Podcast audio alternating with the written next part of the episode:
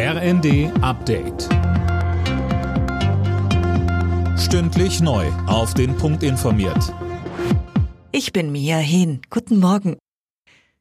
Die Schleswig-Holsteiner wählen heute ihren neuen Landtag. Rund 2,3 Millionen Menschen sind zur Wahl aufgerufen. Mehr dazu von Anne Brauer. Während im Saarland Ende März noch die SPD triumphierte, dürfte heute Abend wohl vor allem die CDU Grund zum Feiern haben. In den Umfragen sah es nach einem ganz klaren Sieg für Ministerpräsident Günther und seine CDU aus.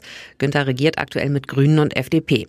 Und auch wenn er immer wieder betont hat, dass er gern mit der Jamaika-Koalition weitermachen will, bestätigen sich die Umfragen, braucht Günther in der zweiten Amtszeit nur noch einen Koalitionspartner. Aus dem von den Russen belagerten Stahlwerk im ukrainischen Mariupol sind alle Frauen, Kinder und ältere Menschen herausgeholt worden.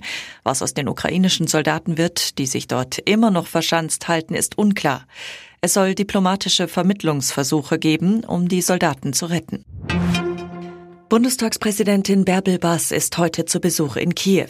Auf Einladung des ukrainischen Parlamentspräsidenten Russland Stefanschuk nimmt sie an einem Gedenken zum Ende des Zweiten Weltkriegs für die Opfer des Nationalsozialismus teil. Ob sie sich auch mit Präsident Zelensky trifft, ist noch offen. In der Fußball-Bundesliga hat sich Bayer Leverkusen das Ticket für die Champions League in der kommenden Saison gesichert. Bei der TSG Hoffenheim war die Werkself mit 4 zu 2 erfolgreich.